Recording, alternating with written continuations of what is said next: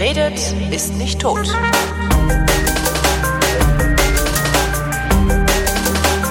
Willkommen zum Geschichtsunterricht einer Koproduktion von Brind und DLF Nova und aus Köln von DLF Nova zugeschaltet ist Matthias von Hellfeld. Hallo. Ich grüße dich wie immer. Thema heute, Kontergan. Ähm, bei, ja. Immer bei den, wenn du die Themen sagst, äh, überlege ich immer, was weiß ich eigentlich noch drüber? Kontergan, Schlafmittel haben viele Frauen in der Schwangerschaft genommen, Kinder mit kurzen Armen. Ja, so, so schrecklich, wie du das jetzt zusammengefasst hast, ist es auch. Ja. Beziehungsweise war es auch. Ähm, also Contergan ist tatsächlich ein Mittel gewesen, das äh, in den 50er und Anfang der 60er Jahre rezeptfrei vertrieben wurde. Es sei beruhigend und schlaffördernd. Ähm, manchmal wurde es auch verschrieben gegen morgendliche Übelkeit während der Schwangerschaftswochen am Anfang. Mhm. Und ähm, Ärzte und Apotheken fanden, dass das Medikament sicher und ähm, gut sozusagen produziert worden war und deswegen war es rezeptfrei.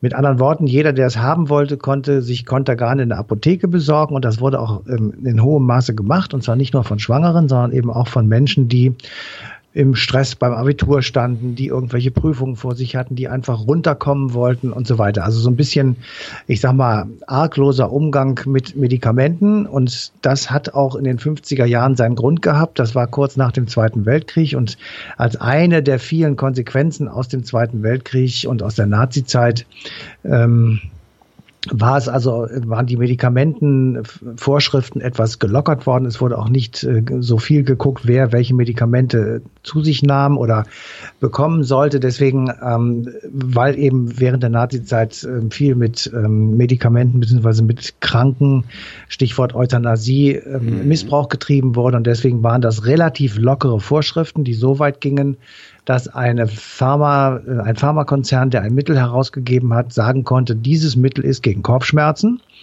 Er musste aber nicht den Nachweis antreten, dass das wirklich so ist. Er musste nur, er musste nur den Nachweis antreten, dass das Mittel ähm, in hoher professioneller Qualität produziert worden ist, also sauber mit äh, vernünftigen ähm, Elementen drin, also kein Dreck, kein mhm. ähm, unnötige Chemikalien, die also ähm, möglicherweise gar nichts mit dem Produkt zu tun hatten und so weiter und so weiter. Und in diesem Zusammenhang ähm, ist eben auch äh, Contergan entstanden und äh, die Ärzte oder die das Unternehmen, das war Grünenthal, äh, die also das Medikament hergestellt haben, mussten eben wie bei allen anderen auch nur sagen, das ist für die und diejenige oder für diese und jene ähm, Beschwerde oder für diese und jene Krankheit äh, gut und deswegen sollen das, äh, soll das eben genommen werden. Es Haben die damals überhaupt Tests an Patienten gemacht? Nein, das gab es nicht. Ähm, und es gab, äh, es gab auch keine Warnhinweise oder so etwas. Es gab auch hm. keine Anzeichen, dass das irgendwie schädlich sein könnte, weil es zu einem, äh, weil dieses, dieses Kontergan hat eine entsetzliche Erkenntnis zutage gefördert. Bis dahin war man nämlich nicht der, oder hatte man es nicht herausfinden können, dass ein Medikament über die sogenannte Uterusschwelle hinausgeht. Mhm. Also man hat Medikamente gehabt und hat die ähm, bei Erwachsenen oder bei Kindern äh, gegeben und das war, hatte dann eine Wirkung oder nicht, aber es war jedenfalls nicht in dem Sinne tödlich oder mit solchen Konsequenzen. Bei den Frauen selber, die das genommen haben, hat es überhaupt keine Reaktion gegeben. Ja, die, die haben genau das erfahren, was da drauf stand, nämlich sie konnten besser schlafen. Okay. Aber das Mittel ist eben über diese Uterusschwelle in den, äh, also in den Uterus hineingelangt und damit äh, in den Körper des Kindes und hat dort diese Fehlbildung ausgelöst. Und ähm, bis man aber darauf kam, dass das so gewesen sein könnte oder dass eben Kontergan äh, der Punkt ist, der das ausgelöst hat, hat es in Ende der 50er Jahre in der Bundesrepublik Deutschland eine Debatte gegeben, weil tatsächlich immer mehr Menschen zur Welt kamen, die eben diese Fehlbildung aufgezeigt haben. Und wenn du mal zurückerinnerst, 50er, 60er Jahre, das waren die Babyboomer. Ja, ja. Also da gab es Babys wie Sand am Meer beinahe, weil halt ähm, viele Menschen Kinder haben wollten und auch viele Kinder eben geboren wurden. Deswegen äh, merkte man auf einmal, oh, die Zahl derjenigen Neugeborenen mit Fehlbildungen, also zu kurze Beine, zu kurze Arme, ähm, die wird größer. Und dann hat man sich überlegt, woran könnte das wohl liegen? Und ähm, dann hat man festgestellt, die Mütter sind völlig in Ordnung, völlig gesund. Ähm, die Frauenärzte haben gesagt, ja, also wir finden nichts, sozusagen, wir haben keine Ahnung, wo das herkommen könnte. Und dann haben sie angefangen zu diskutieren, haben gesagt, es gibt in unserer Zeit, also Ende der 50er Jahre, enorm viele Kernwaffentests. Ah. Ähm, 1958 hat es die zweitmeisten Nukleartests aller Zeiten gegeben in den äh, entsprechenden Statistiken werden ungefähr 140 ähm, Atomtests pro in diesem Jahr aufgeführt. Also wohlgemerkt 140 in diesem Jahr. Die meisten von den USA, aber eine ganze Menge auch von der damaligen UdSSR. Und da hat man tatsächlich im Deutschen Bundestag diskutiert, dass diese Strahlungen, die bei den Kerntests durch die UdSSR ähm, freigesetzt werden, dass die eben ähm, über die Luft, über die Wolken, über was auch immer hierher gekommen sind und eben bei den schwangeren Frauen, bei dieser großen Zahl von schwangeren Frauen dafür gesorgt haben, dass sie diese ähm, fehlgebildeten Kinder zur Welt bringen. Mhm.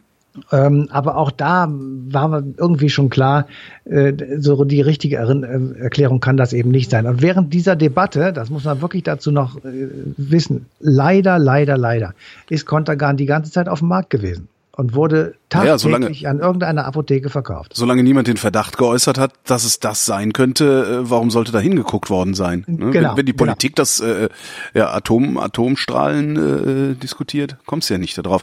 Aber genau. wie sind Sie denn dann am Ende auf ja. Kontergan gekommen? Ja, also es hat dann äh, tatsächlich, äh, also es hat dann eine lange Debatte gegeben. Nach irgendwann stellte man fest, das war so Anfang der 60er, also 1961, ähm, das hat man dann festgestellt, es kann nicht daran liegen, dass die Meldepflicht, von der ich eben gesprochen habe, nach der Nazizeit gelockert worden war, also Meldepflicht für ähm, Medikamente und für Fehler, die durch die Medikamente aufstehen. Auch Statistik äh, hatte man anfangs gedacht, das kann, kann das vielleicht sein, dass man irgendwie eine schlechte Koordination zwischen den Gesundheitsbehörden hatte, ähm, dass man bestimmte, ich sag mal, Auffälligkeiten, äh, deren Hintergründe man erkannt hatte, nicht weitergemeldet hat und so weiter. Also all das wurde untersucht und dann kam es auch, nein, also das, das kann es irgendwie nicht sein. Und dann gab es 1961 zwei voneinander vollkommen unabhängige Gutachten. Das eine in Hamburg und das andere in Australien. Die beiden hatten nichts miteinander zu tun.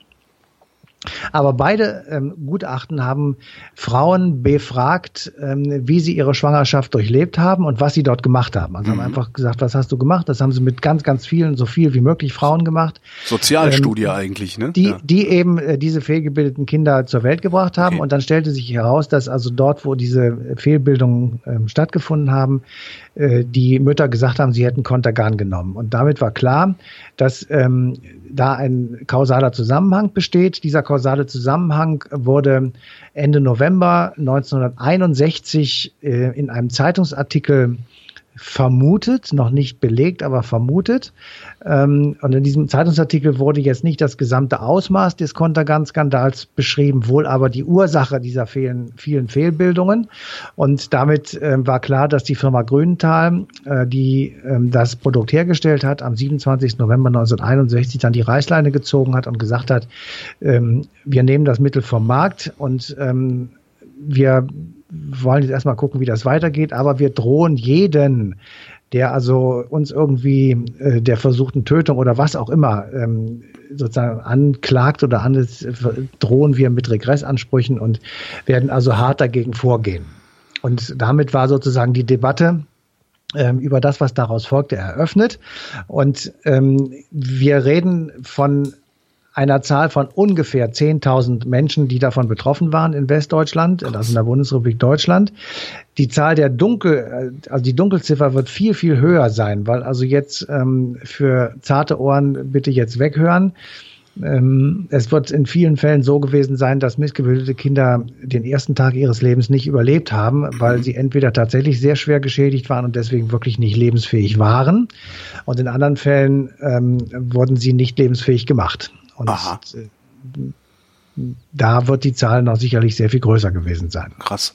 Das heißt, äh, nicht lebensfähig gemacht, mit anderen Worten, die haben die Kinder äh, direkt nach, nach der Geburt äh, getötet. Das hast du jetzt gesagt, ja. Aber okay. dass die, die Vermutung besteht. Die Vermutung gab's, krass. Ähm, jetzt, jetzt geht Grünenthal, also der Hersteller geht hin und äh, droht jedem, der sagt, äh, hier, ihr wart's, droht äh, mit Regressforderungen. Ähm, Grünenthal selber ist aber nie wirklich seinen Regressansprüchen nachgekommen, oder? Doch, doch. Ähm, ja? Äh, das war ja, ja, das war am Anfang so und das jetzt. Wir müssen einmal grundsätzlich Folgendes ja. fest, festhalten. Ähm, wir reden hier von einem wirklich monströsen Medizinskandal. Ja. Wir reden aber nicht davon, dass es irgendjemand bei Grünenthal gegeben hat, äh, der sich hingesetzt hat und gesagt hat, jetzt mache ich das mal, mir ist das scheißegal, wie viele Leute daran sterben oder fehlgebildet ja. zur Welt kommen oder sonst irgendwas. Es gab halt also halt einfach nicht, es gab halt einfach keinen standardisierten Prozess, um Medikamente. Es, es gab das Wissen nicht. Man, man wusste, man wusste es nicht, dass es etwas gibt. In diesem Falle eben äh, das, das äh, Contergan-Mittel, ähm, dass es also etwas gibt, das diese Uterusschwelle übersteigt. Weil bei erwachsenen Frauen, die selbst schwanger waren, bei den Frauen selber war ja nichts zu merken. Ja. Ja, und deswegen ist man nicht auf die Idee gekommen, dass ihre Kinder darunter leiden, die sie noch in ihrem Bauch haben. Das heißt, ähm, man kann jetzt lange darüber klagen und man kann das alles ganz furchtbar finden.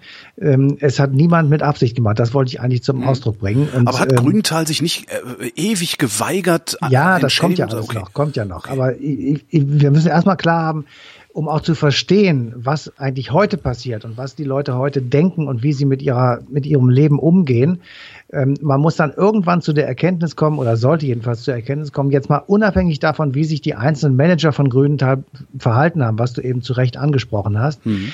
ähm, dass es bei Grünenthal keinen Todesmixer gibt. Ja, das ist nicht ähm, so, wie man es manchmal hört von Pflegern, die also äh, Leute umbringen, von denen sie denken, sie könnten nicht mehr vernünftig leben. Ähm, so wie es eben möglicherweise, ich sage das alles im Konjunktiv, weil ich hier wirklich niemanden beschuldigen will, auch in irgendeinem Krankenhaus in Deutschland passiert sein könnte, mhm. dass eben eine Schwester oder wer immer an diesem äh, an der Geburt beteiligt war, äh, gesagt hat, dieses dieses Menschlein äh, hat kein vernünftiges Leben, äh, lass es uns hier beenden. So, ähm, das sind alles kognitiv, das kann ich alles, will ich auch nicht beweisen. Ich will das auch niemandem zum Vorwurf machen, mhm. weil das, der Skandal an sich beginnt eigentlich erst mit der, mit der Untersuchung und mit dem, mit der Eröffnung des Hauptverfahrens gegen eben die Firma Grünenthal, Pharmakonzern Grünenthal. Und dabei ging es dann tatsächlich um fahrlässige oder vorsätzliche Körperverletzung beziehungsweise um fahrlässige Tötung und um den Vorwurf des schweren Verstoßes gegen das Arzneimittelgesetzes. So. Mhm. Und in diesem Prozess, der tatsächlich 1968 erst eröffnet wurde, es hat sieben Jahre gedauert, bis überhaupt jemand äh, vor Gericht stand, in diesem Prozess haben, und das hast du eben zu Recht angesprochen, die Manager von Grünenthal zunächst mal jede Schuld von sich gewiesen, haben gesagt, also ähm, dass, dass das passiert ist, das ähm, wird nicht mehr geleugnet, das ist klar, aber ähm, sie sind, sie haben sich nicht dahingestellt, haben sich entschuldigt. Sie ja. haben sich nicht hingestellt und haben gesagt, äh, das war unser schwerer Fehler, wir treten alle zurück und was weiß ich. Mhm. Deswegen ist es so furchtbar hochgegangen und deswegen sind, ähm, ist dieser Prozess, äh, A, hat er sehr lange gedauert und B, konnte er nicht in Aachen ähm, stattfinden, weil man dachte, da wären zu viele Medienvertreter, sondern man hat sich in das etwa zehn Kilometer entfernte Alsdorf verlegt, ähm, wo man eben größere Medienpräsenz äh, vermeiden konnte. Und deswegen lief dieser Prozess zunächst einmal ähm, im Vergleich zu heute in geradezu harmloser medialer, in, in, in geradezu harmlosen medialen Interesse ab. Ähm, es gab damals keine privaten Radio- und Fernsehstationen, es gab nur ja. öffentlich-rechtlich und äh, weniger Kanäle und so weiter. Also das war alles nicht so wie heute. Aber nach 283 Verhandlungstagen, die sich auf insgesamt zwei Jahre erstreckten, äh, in denen die Angeklagten tatsächlich ihre Schuld bis zuletzt eben ähm, ja, ich sag mal, einfach geleugnet haben, mhm. äh, kam es dann zu einer, ähm, ich sag mal, zu einem Kompromiss in Anführungsstrichen. Und dieser Kompromiss besagte, die Firma Grünenthal zahlt 100 Millionen D-Mark, 50 mhm. Millionen Euro. Das ist für damalige Verhältnisse wirklich eine ordentlich große Summe jo. gewesen. Und die Bundesregierung zahlt nochmal das Gleiche dazu. Und mit diesem Geld wird ein Fonds gegründet, ähm, und aus diesem Fonds werden die Kinder unterstützt und die Eltern unterstützt, die jetzt diese Kinder haben. So, das ist zunächst einmal der Punkt. Und dann, als diese Einigung da war, wurde äh, der Prozess beendet und Grünenthal ist nicht verurteilt worden. Also Grünenthal hat sich sozusagen durch die Zahlung dieser Entschädigung und den, das Eingehen des Kompromisses ähm, davor bewahrt, selbst verurteilt zu werden. Und auch diese persönlich angeklagten Manager sind nicht persönlich verurteilt worden. Aber das die Firma hat 100 Millionen D-Mark bezahlt. Das ist aber der Strafprozess. Was ist denn, müsste es da nicht auch noch einen, äh, äh, einen, einen privaten Prozess gegeben haben? Also Schadenersatzansprüche, die da verhandelt worden sein ja, die, müssen? Oder die ja ist das damit auch abgegolten gewesen? Ja, ja. Okay. Also an dem Prozess waren 300 Nebenkläger beteiligt. Das okay. waren natürlich die Eltern von vielen der geschädigten Kinder. Sie wurden übrigens von einem Anwalt vertreten, der selbst ein kontergan geschädigtes Kind hatte. Also mhm. man kann sich schon sehr gut vorstellen, wie hochgradig hochgradig emotional das Ganze war. Und ähm, ich will jetzt mal einfach jetzt mal diesen Prozess, das ist ja der Aufhänger der Sendung, das ist wirklich, also das, das ist danach nie wieder passiert, so etwas. Und davor hat es so etwas auch nicht gegeben, jedenfalls nicht, wenn man jetzt von der Nazizeit absieht und äh, Euthanasie-Geschichten dazu nehmen würde. Äh, man, man kann sich das nicht schlimm genug vorstellen. Also wir sind alle Eltern und haben es mit vielen Kindern zu tun und äh, jeder von uns weiß, wie das ist, wenn es seinem Kind nicht gut geht, äh, wie man dann selbst leidet und wie man dann sozusagen, wenn das ein Dauer, eine Dauersituation ist, weil das Kind behindert ist, mhm. äh, sein eigenes Leben natürlich auch komplett auf den Kopf stellen muss und es auch tut. Ähm, aber in diesem Falle, wo man sozusagen deutlich weiß, es ist nicht einfach nur Zufall, ja, also keine Ahnung, eine Körperbehinderung in einem weiß man ja oft nicht, warum. Ja, so Mutation ist. oder weiß der Geil was, sondern das ist halt keine ja, Ahnung. Ja. Und da wusste man es nun genau. Das war dieses ja. Mittel, das ich achtmal genommen habe während der Schwangerschaft oder so. Ähm, insofern war das natürlich schon eine wirklich extrem emotionale Situation. Und wir haben uns, als wir die Sendung gemacht haben, gesagt, wir möchten jetzt wirklich nicht die Schuldfrage klären. Das ja. können wir sowieso nicht. Wir möchten auch niemanden anklagen. Aber wir möchten gerne beide Seiten hören und wir möchten gerne sowohl äh, Grünenthal, auf die wir vielleicht gleich nochmal kommen werden, als auch die Opfer, also die Geschädigten, die Kontergan ähm, geschädigten Personen hören. Und die haben natürlich mittlerweile längst einen Bundesverband gegründet, Ihre Eltern haben das schon gemacht, die dann, ähm, dieser Bundesverband ist dann in die Hände ihrer Kinder gekommen und der Vorsitzende des äh, Bundesverbandes der Kontergan-Geschädigten ähm, ist Georg Löwenhäuser und mit dem Georg Löwenhäuser, Georg Löwenhauser, Entschuldigung, ähm, mit dem Georg Löwenhauser haben wir ein äh, Interview geführt und er hat uns mal erzählt, wie er sozusagen jetzt mit der, mit dem Rückblick von fünf Jahrzehnten, ähm, ja, einfach diesen Prozess sieht und wie er sein Leben einfach sieht. Also in mir persönlich steckt keine Wut. Ähm, ich habe ein Leben und das Leben ist gut so. Und ich wüsste auch nicht, wie mein Leben verlaufen wäre, wenn ich nicht kontergan geschädigt geworden wäre. Mhm. Ähm, liegt aber wahrscheinlich auch an meinem Elternhaus, äh, das mich darauf vorbereitet hat oder das mich immer unterstützt hat, ähm, meinen Weg zu finden. Aber es gibt äh, genügend Kontergan-Geschädigte, die natürlich große Wut hat, haben, weil ihnen äh, viele Möglichkeiten in ihrem Leben einfach von Anfang an mm, genommen worden sind. Also ich finde diese Haltung wirklich extrem ähm, unfassbar geradezu, ja. also wie man damit umgeht und so, aber es ist seine Meinung und seine, seine Art, das Leben zu machen. Ähm, das ist, das klingt ich, so, als würde ich mehr jammern, ja. Ja, äh, ja, ja. genau. Also ich, das wollte ich jetzt noch nicht sagen, aber natürlich ja. ist das schon wirklich äh, extrem toll und man kann da wirklich nur ganz tief den Hut ziehen vor Leuten, die eben äh, das ist ja jetzt, man muss sich das mal einmal auch beim Namen nennen. Das ist ja nicht einfach nur eine Behinderung, ja. sondern die Tatsache, dass du keine Arme hast, die hindert dich am Krabbeln. Ja. Und Krabbeln zum Beispiel, nur mal ein ganz winziges Beispiel ist, Krabbeln ist für die Entwicklung des Menschen extrem wichtig, das wissen wir. Wer nicht krabbelt, äh, hat hinterher Schwierigkeiten. Die können nicht krabbeln, das geht nicht.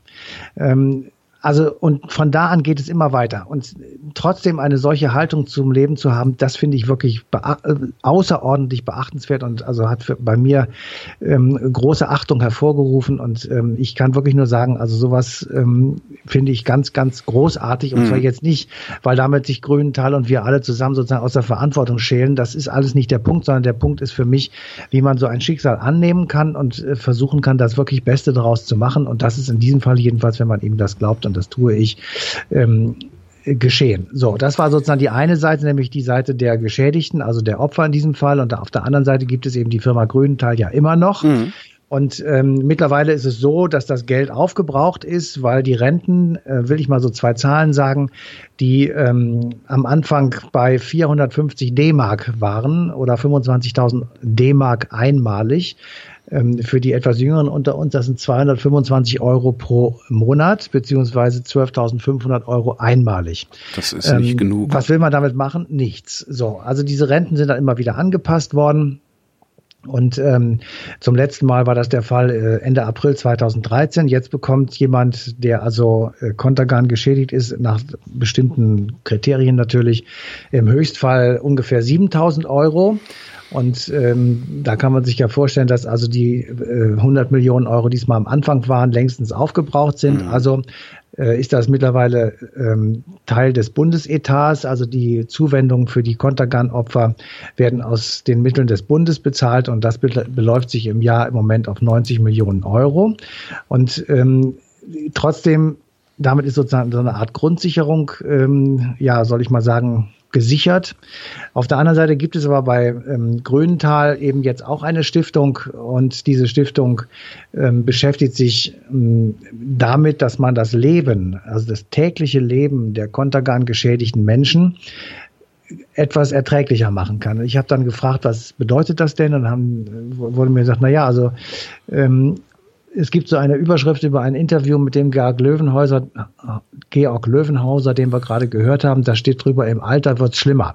Ja. Und das bedeutet, du brauchst Umbauten in deiner Wohnung. Du mhm. brauchst ein anderes Auto, damit du mobil bleibst. Das muss alles umgebaut werden. Das sind alles Einzelanfertigungen. Das kostet ein Schweinegeld. Das kann sich kein normaler Mensch leisten. Mhm. Und da springt dann ähm, Grünenthal heute ein und sagt, okay, damit ähm, machen wir sozusagen, stellen wir uns in die naja, wie soll ich sagen, in die Kontinuität der Verantwortung unserer mhm. Vor Vor Vorgänger, die längst schon alle nicht mehr in der, in der Firma sind. Ähm, und wir möchten gerne sozusagen unserer Verantwortung gerecht werden, indem wir sozusagen aus unseren Mitteln äh, eben dieses Geld bereitstellen, um den Menschen zu helfen. Und das wirklich Gute daran ist, äh, diejenigen, die das Geld bekommen, sagen, ja, diese Grünenthal-Leute, das sind wirklich äh, anständige Menschen sozusagen. Die machen das ernsthaft, die wollen das wirklich und die helfen uns. Mhm. Es gibt auch welche, die sagen, von denen nehme ich keinen Cent. Okay, das ist eine andere Einstellung, aber diejenigen, die das Geld annehmen, weil sie ansonsten Schwierigkeiten bekommen oder einfach nicht so viel Geld sonst haben, äh, die sagen, das ist genau das Richtige und dass diese Hilfe wirkt. Ähm, es geht gar nicht darum, dass sie Geld haben wollen, es geht einfach darum, dass sie ihr Leben so gestalten möchten, dass man eben, naja, also möglichst ähm, wenig behindert wird möglichst wenig behindert wird, kann man genauso sagen. Und ähm, insofern habe ich dann gesagt, ja, also auch da muss ich sagen, äh, das finde ich einen guten Umgang, ehrlich gesagt. Sie hätten ja auch weiterhin sagen können, Leute, das Thema ist durch, mhm. wir haben 100 Millionen Mark bezahlt, jetzt ist mal gut. Äh, da hätten wir wahrscheinlich auch nur sagen können, ja, juristisch ist das wahrscheinlich einwandfrei, moralisch nicht. Ja. Aber so finde ich, ist es moralisch in Ordnung, weil man sagt, gut, ähm, wir haben unseren Teil getan. Es tut uns furchtbar leid. Wir sind dafür verantwortlich. Ähm, insofern ähm, stellen wir uns auch der Sache, was aber einen Punkt eben trotzdem nicht sozusagen außer Acht lässt, nämlich eine Entschuldigung gibt es immer noch nicht. Die sprechen von einer Tragödie, sie sprechen von der Aufarbeitung einer Katastrophe, aber sie sagen nicht entschuldigt bitte. Und aber ich stelle mir das auch sehr schwer vor, wenn ja, es also tatsächlich ja. kein entsprechendes Arzneimittelgesetz gegeben hat, sondern ähm, ja du halt ungetestete, im Grunde ungetestete Arzneimittel auf den Markt geschmissen hast, weil du es nicht besser wusstest. Ähm, stelle ich es mir schwer vor, dann zu sagen, okay, wir haben Mist gebaut, weil zum gegebenen Zeitpunkt haben sie das ja dann wahrscheinlich noch ja. nicht mal. Die Frage ist jetzt, wie sieht es eigentlich in anderen Ländern aus? Wie, wie sah es damals in den USA aus? Haben die ein moderneres Arzneimittelrecht gehabt? Haben die Medikamente schon an Menschen getestet? Wenn also, ja, ja, dann das, muss sich die Bundesrepublik tatsächlich was vorwerfen, finde ich. Ja, das, äh, Wenn man es anderswo besser wusste, dann ja, ja. Diese, diese Frage kann man sehr gut stellen. Dazu muss man trotzdem sagen, wir haben das, also wir sage ich jetzt, also unsere Großeltern haben das damals so gemacht, weil sie gerade die Nazi-Zeit hinter sich hatten. Ja. ja. So, es ist ganz viel gemacht worden, weil gerade die Nazi-Zeit vorbei war. Insofern kann man jetzt nicht, nicht immer hinterher sagen, wo wir alles besser wissen. Mhm. Äh, das habt ihr alles falsch gemacht. Ähm, sie haben es auf jeden Fall falsch gemacht, das ist, ist korrekt. Und deswegen ist es auch sofort, ähm, nachdem das jetzt klar war, dieser kausale Zusammenhang, zu wirklich äh, zwei wesentlichen Veränderungen gekommen. Erstens mal, die Pharmaunternehmen mussten von da an die Wirkung der Medikamente nachweisen. Mhm. Ja? Deswegen mussten wissenschaftliche Studien gemacht werden, deswegen mussten Versuchsreihen gemacht werden, deswegen musste es an Menschen und an Tieren und so weiter einfach getestet werden. Deswegen, und damit das auch mal klar ist, sind Medikamente in Deutschland extrem teuer. Ja. ja?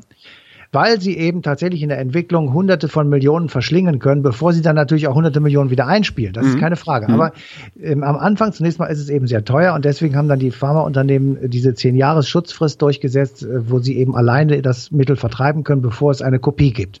Also Ratiofarm ist immer erst dann am Start, wenn es zehn Jahre alt ist und älter. Ja. Das ist das eine. Und das zweite ist, es wurde die Produkthaftung erweitert.